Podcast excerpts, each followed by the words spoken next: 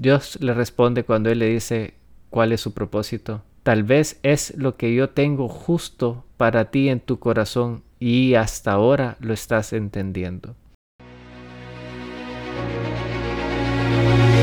Te has enfrentado a la duda, al temor, te paralizas.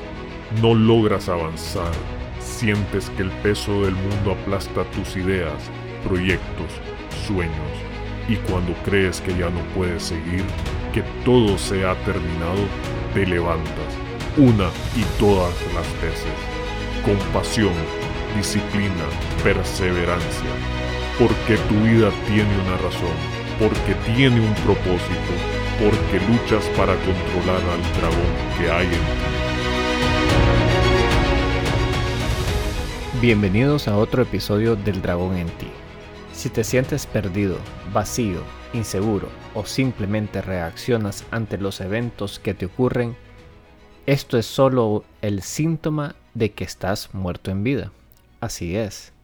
Aquí nos dedicamos a inspirar a aquellos que están en este estado a convertirse creadores de su destino. Y nuestra forma de hacerlo favorita es ayudándoles a encontrar su propósito de vida. Y es precisamente de lo que estaremos hablando el día de hoy. Yo creo fielmente que todos tenemos un propósito de vida. De hecho, nacemos con el propósito. Sin embargo, a medida que va pasando el tiempo y vamos creciendo, de alguna manera nos vamos olvidando de qué es nuestro propósito. Y llegamos al punto de pensar que no tenemos uno.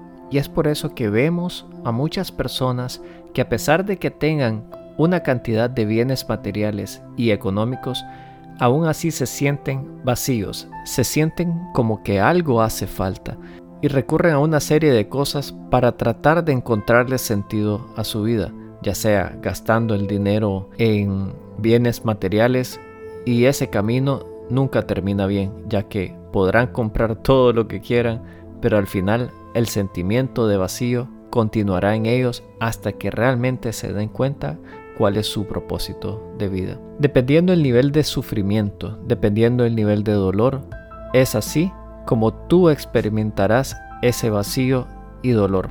Puede ser que no sea tan agudo a como se ve en algunas personas, pero puedo garantizarte que si no has descubierto tu propósito, de alguna manera experimentarás esto que estamos hablando. Y el día de hoy estaremos hablando de los distintos niveles de expresión del propósito.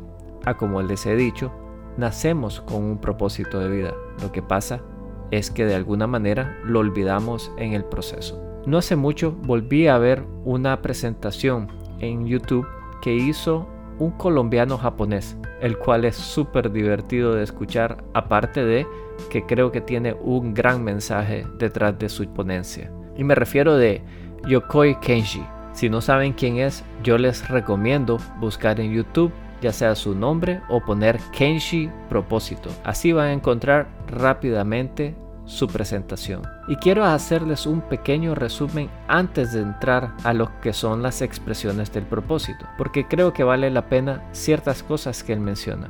Y creo que la más importante es que el propósito nace de la gratitud y la inconformidad. Y es exactamente algo de lo que les estaba comentando hace unos minutos. Pero me voy a enfocar primeramente en la parte de gratitud. Él habla que a medida que estamos conscientes y viviendo el presente, sabemos que estamos creando nuestro propósito, que estamos viviendo el propósito de vida.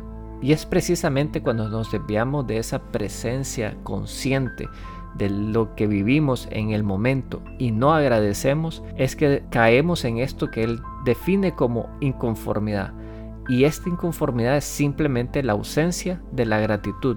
Y como no reconocemos el valor que tienen las cosas, no reconocemos nuestro propio tiempo ni nuestras propias virtudes y valores, es que vivimos constantemente negando y quejándonos sobre todo lo que nos sucede. Y es precisamente lo más importante que yo capté de esa charla. y que de alguna manera también yo les vengo comentando sobre esto a través de lo que yo llamé en el episodio, creo que fue el 22, 23, si mal no lo recuerdo, la brújula emocional. Verán, cuando nosotros nos desviamos de lo que es nuestro propósito de vida, comenzamos a sufrir, ya sea el vacío, la falta de sentido o simplemente esa manera de reaccionar que cuando terminamos de crear nuestra rabieta o nuestra emoción, siempre caemos en ese, en ese remordimiento de que por qué actué de esa manera. Realmente no quería hacerlo. Sin embargo, por no dar nuestro brazo a torcer,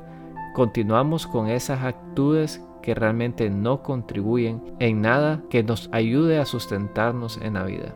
Otro de los puntos de Kenshi es que el propósito no tiene que ser complicado. Y yo también creo que el propósito no es complicado. De hecho, el propósito tiene que ver con la parte de cómo nosotros ayudamos a los demás, es decir, cuál es el impacto que nuestras acciones tienen en un colectivo, ya sea nuestra propia comunidad, nuestros amigos, nuestra ciudad y bueno, esto puede ser tan grande como el mundo entero. Pero todo nace como una semilla, todo nace muy pequeño, es decir, con nuestro pequeño círculo de influencia directo, que poco a poco, a medida que vamos viviendo nuestro propósito, este se va ampliando y de alguna manera trastocamos las vidas de los demás. Y él da un ejemplo el cual a mí me pareció fascinante. Él narra la historia de Muhammad Gandhi, quien como él la menciona, se dedicó a hacer una revolución de abrazar. A medida que él encontraba dificultades, su propuesta ante los problemas que él afrontaba era abrazar. Y el punto que da esta narrativa toda divertida que los soldados que estaban oponiéndose a las protestas pacíficas de Gandhi inclusive se unían a él porque la manera en que Gandhi demostraba su propósito de vida era precisamente con abrazos y al punto que los mismos soldados decían yo peleo contra quien sea pero contra Gandhi no se puede pelear porque él nada más demuestra su amor y admiración hacia nosotros y realmente contra eso nosotros no podemos pelear. Le garantizo que Kenji la narra mucho más divertido de lo que yo acabo de decirles, pero el punto es que a como él define en esa historia el propósito de Gandhi, su manera de transmitir esa paz y darle pie a la revolución pacífica que él lideró, de alguna manera vemos que sí, el propósito no tiene que ser muy complicado. Lo que pasa es que nosotros lo complicamos al querer darle tantas vueltas al asunto. Como último punto de lo que Kenji comentaba, era tener claro los valores y principios personales, ya que en ellos se vuelve algo totalmente fundamental para poder vivir el propósito. Y él narra sobre la importancia de que el propósito esté alineado con la parte emocional y mental, y el mecanismo que yo les he sugerido a lo largo de este podcast es precisamente revisar sus momentos más alegres y aquellos más tristes para encontrar estos patrones de conducta que nos dan unas pistas de cuál es nuestro propósito de vida. Y si ven, todo lo que narra Kenji, para aquellos que han visto la ponencia, de alguna manera se alinea casi que perfectamente con todo lo que venimos comentando y narrando en este podcast. Kenji presenta una serie de ejemplos como el de Madre Teresa de Calcuta y el más relevante para mí es de un hombre que se volvió taxista dejando atrás su trabajo corporativo para dedicarse a tener lo que él llamaba un taxi con propósito. Pero no les quiero arruinar el cuento con mi manera de narrar las cosas porque les juro que Kenji hace mucho mejor trabajo que lo que yo lo hago. Lo que sí quiero, lo que sí quiero recalcar de esas historias es que él presenta diversas maneras en las cuales las personas expresan su propósito de vida. Cuando ya logras descubrir tu propósito, hay distintas maneras en las cuales puedes expresarlo. Pero sí quiero hacer hincapié que tu propósito de vida es uno. Al igual que nuestra huella digital que está en nuestros dedos y estos a la vez en nuestras manos, podemos usar nuestras manos para escribir, señalar o bien manipular herramientas. El hacer todo eso no cambia nuestra huella digital. Nuestro propósito se ve reflejado en todo lo que hacemos, en el por qué lo hacemos. Es nuestra expresión individual y única que nos hace ser como somos. De hecho, Kenji casi al final de su presentación antes de entrar a la parte de la oración, ya que él es muy creyente católico, hace como una pequeña narrativa entre él y Dios, cuando él está en este proceso de entender cuál es su propósito de vida. Él, a como lo dice, le pedía a Dios una serie de cosas materiales y Dios le respondía, no te entiendo, ¿por qué me pides algo que no sé ni qué me estás pidiendo? Pero a lo largo de la presentación, cuando él viene y le dice a Dios, Dios, tengo un propósito, y hace la mención de que Dios se acerca y le dice, ah, interesante, cuéntame más. Y él comienza a decirle sus proyectos, sus ideas y cómo esto va a revolucionar al mundo. Dios le responde y trataré de ser lo más literal posible, ya que a mí me parece muy interesante. Dios le responde cuando él le dice cuál es su propósito. Tal vez es lo que yo tengo justo para ti en tu corazón y hasta ahora lo estás entendiendo. Y me parece fascinante la manera en cómo él narra esta parte, porque, ah, como les digo, el propósito está dentro de nosotros y queda en nosotros descubrirlo y, más importante, vivirlo. Y bueno, y se preguntarán, ¿cómo expresamos nosotros nuestro propósito de vida? Y la primera forma que lo hacemos, y puede ser algo sorprendente, y es estando en este estado de muerto en vida. Y se preguntan, ahí no estoy expresando nada. No, precisamente, tu propósito se encuentra dormido porque tú no lo expresas, tú no lo dices, ni siquiera te apasiona nada que te motive a buscarlo. Y hemos hablado bastante del tema de muerto en vida, de cómo nos sentimos perdidos, vacíos, inseguros, reactivos, negando todo lo que sucede a nuestro alrededor, buscando distracciones para no tener que enfrentar la realidad, hasta llegar a este punto de sufrimiento donde ya no podemos más y nos decimos a nosotros mismos, tengo que hacer algo, tengo que cambiar el rumbo que lleva mi barco, porque para donde voy no tiene ningún sentido. Y es donde tratamos de hacer un cambio de timón y caemos al segundo estado, que es precisamente el estado de búsqueda. Cuando caemos en este estado de búsqueda, estamos queriendo descubrir, investigar cuál es nuestro propósito de vida. Aunque no estamos seguros cuál es, sí iniciamos distintas prácticas y mecanismos para tratar de descubrir qué hacer con nuestras vidas. En esta etapa de descubrimiento es donde nos atrevemos a explorar distintos mecanismos, a leer libros, a escuchar distintos podcasts, ponencias, tal vez como esta, donde tratamos de encontrar alguna guía que nos ayude a precisamente a identificar cuál es nuestra razón de ser. Todavía no manifestamos nuestras pasiones, todavía no manifestamos nuestra forma de hacer vivir nuestro propósito, porque estamos en esta etapa de búsqueda. Y solo déjenme advertirles que podemos pasar en esta etapa por un buen tiempo, porque como no estamos seguros de lo que buscamos, al igual que cuando tratamos de resolver un problema matemático sin conocer la fórmula, le damos vueltas y vueltas y vueltas y podemos caer en la trampa de estar otra vez en esta etapa de muerto en vida, aunque creamos nosotros que estamos buscando la solución para salir de esa misma etapa. Porque es muy fácil caer en algo que parece ser que nos está ayudando, como puede ser porque puede ser distintos videos motivacionales que nos traten de ayudar a salir del estado. Sin embargo, mientras nosotros no tomemos conciencia de lo que queremos, de lo que tenemos que hacer, de cómo podemos ser nosotros mismos, vamos a tratar de imitar a los demás, dejando nuestra individualidad aparte, dejando nuestra esencia de cómo somos realmente nosotros, por tratar de seguir a alguien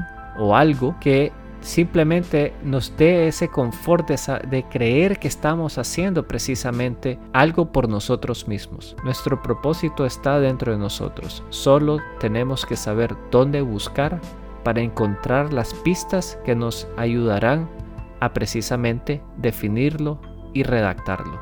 Y cuando lo hacemos, caemos a la tercera etapa de expresión del propósito y es vivirlo. Y en esa etapa sí comienza a florecer la pasión, comienza a florecer esas ganas de buscar el cambio.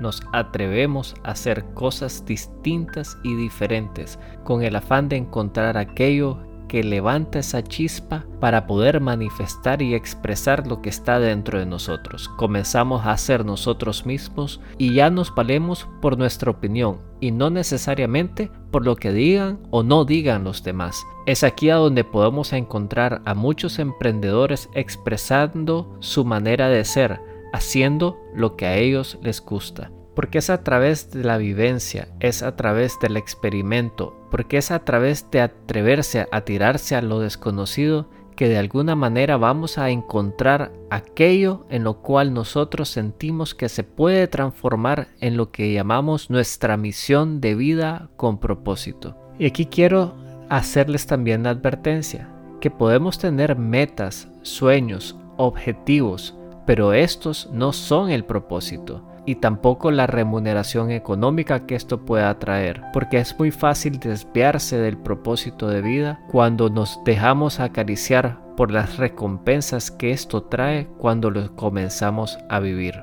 Y vemos ejemplos de gente que de alguna manera han sido o son exitosas, pero a lo largo del tiempo se olvidan de cuál es su razón de ser, olvidan cuál es su propósito y poco a poco van cayendo y retrocediendo al estado de muertos en vida. Caen en distintas adicciones, caen en distintas negaciones y se van transformando. Alguien una vez me decía que el dinero no es malo ni es un problema, es simplemente una manera de amplificar algo que está dentro de nosotros, ya sea para bien o para mal. Yo concuerdo con esa idea porque vemos cómo el dinero de alguna manera magnifica aquel dolor que tenemos en nuestro interior y lo expresamos abiertamente y cuando esta restricción se levanta, puede ser nuestro egoísmo, nuestra negación, en fin, puede ser cualquier cosa que distancia a las personas de nosotros porque nuestro propósito no está en lo que hacemos para nosotros, sino en lo que hacemos por los demás. Y hay algo que yo llamo la flor del destino y la podemos implementar para vivir nuestro propósito. Y esta la conforman tres partes. Algo que te cause satisfacción, algo que te haga aprender cosas nuevas y algo que te permita contribuir. Les estaré hablando un poco más de esta herramienta en otros episodios, pero por el momento esto que les acabo de mencionar es algo que vengo implementando poco a poco en distintas cosas que practico para poder expresar mi propósito. En otros momentos les he comentado que mi propósito de vida es ver las posibilidades que iluminan mi futuro. Sin embargo, este es a título personal y muy dentro de mi corazón. Pero este propósito también puede ampliarse. Y una vez que lo logro ampliar, este lee de la siguiente manera. Yo creo que todos podemos ver las opciones que cambiarán nuestro mundo para que juntos tengamos un futuro brillante. Y verán, yo puedo implementar mi propósito de vida de distintas maneras y una de las maneras que lo hago es a través de la cocina. Para aquellos que no sabían, a mí también me gusta cocinar y he encontrado algo de pasión en la cocina. Y aunque lo hago de manera empírica, vengo poco a poco implementando distintas cosas en la cocina que me han dado resultados interesantes, inclusive hasta bajar de peso. Pero bueno, ¿cómo ponemos a funcionar este propósito de vida con esto que de alguna manera me apasiona? Y déjenme leerles cómo sería la frase completa cuando agregamos lo que hago a mi propósito. Yo creo que todos podemos ver las opciones que cambiarán nuestro mundo para que juntos tengamos un futuro más brillante. La forma en que muestro las opciones es a través de las recetas y platillos que preparo para aquellos que buscan una vida saludable. Es por eso que todos los días con amor y cariño le cocino a mi familia.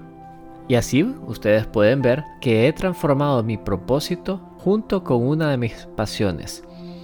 Y puedo todos los días, sin importar lo que pase, ir a esa cocina y cocinarle a los que yo más quiero, a mis hijos, a mi esposa y hasta a mis gatos. Y si me dedicara a la cocina, estoy seguro que este sería un excelente eslogan para poner en mi publicidad para que la gente visitara mi restaurante. Ahora tratemos de poner este propósito en otro contexto y lo voy a hacer en el ámbito laboral.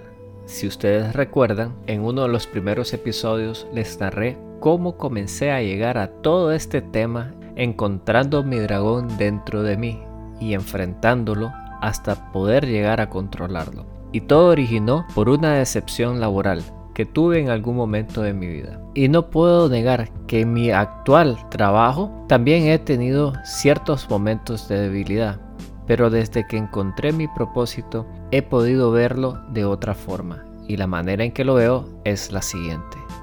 Yo creo que todos podemos ver las opciones que cambiarán nuestro mundo para que juntos tengamos un futuro más brillante. La forma en que muestro las opciones es a través de consejos y alternativas financieras para que mis clientes se sientan con seguridad. Es la razón por la que vengo al banco todos los días a ayudarles y a servir con esmero.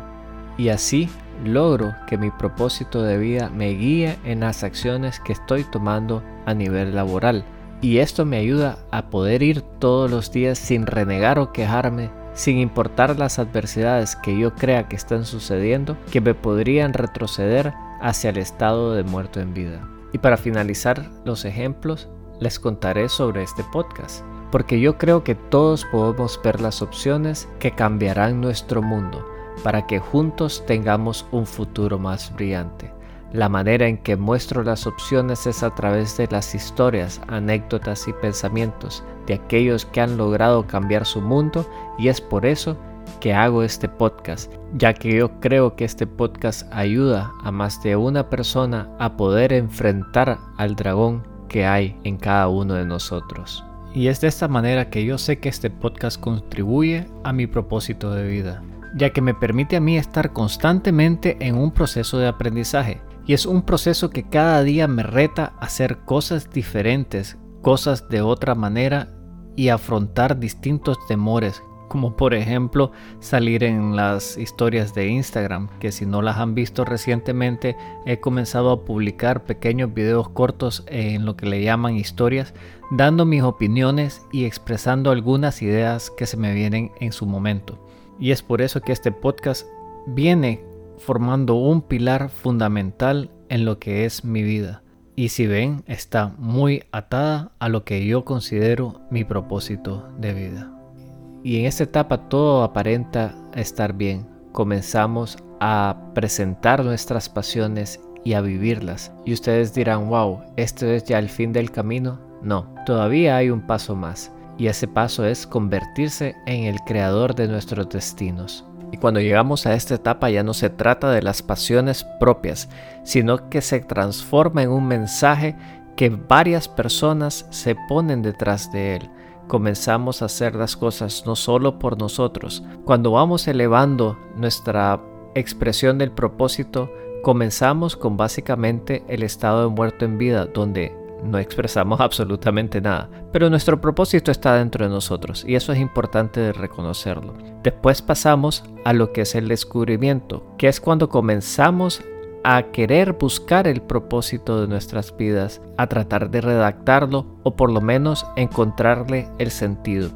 Y ahí saltamos a vivirlo. Y esto lo hacemos expresando nuestras pasiones, nuestras ideas, nuestra singularidad para poder transformar las vidas de nosotros mismos y aquellos que están a nuestro alrededor. Pero en esta última etapa, que es ser el creador de nuestro destino, son nuestras ideas, nuestra singularidad que comienzan a afectar y a proporcionarle una guía a aquellos que están alrededor de nosotros comienzan a creer en nuestro mensaje, comienzan a ver nuestro estilo de vida y que de alguna manera somos modelos a seguir hacia adelante. Ser creador de tu destino te lleva a un estado de mucha confianza. Sabes exactamente por qué haces lo que haces y es mucho más fácil poder tomar decisiones. No es que no sufras de miedo o duda, claro, no estás exento de todo eso. Sin embargo, no te afecta te permite tener una visión clara de lo que tienes que hacer.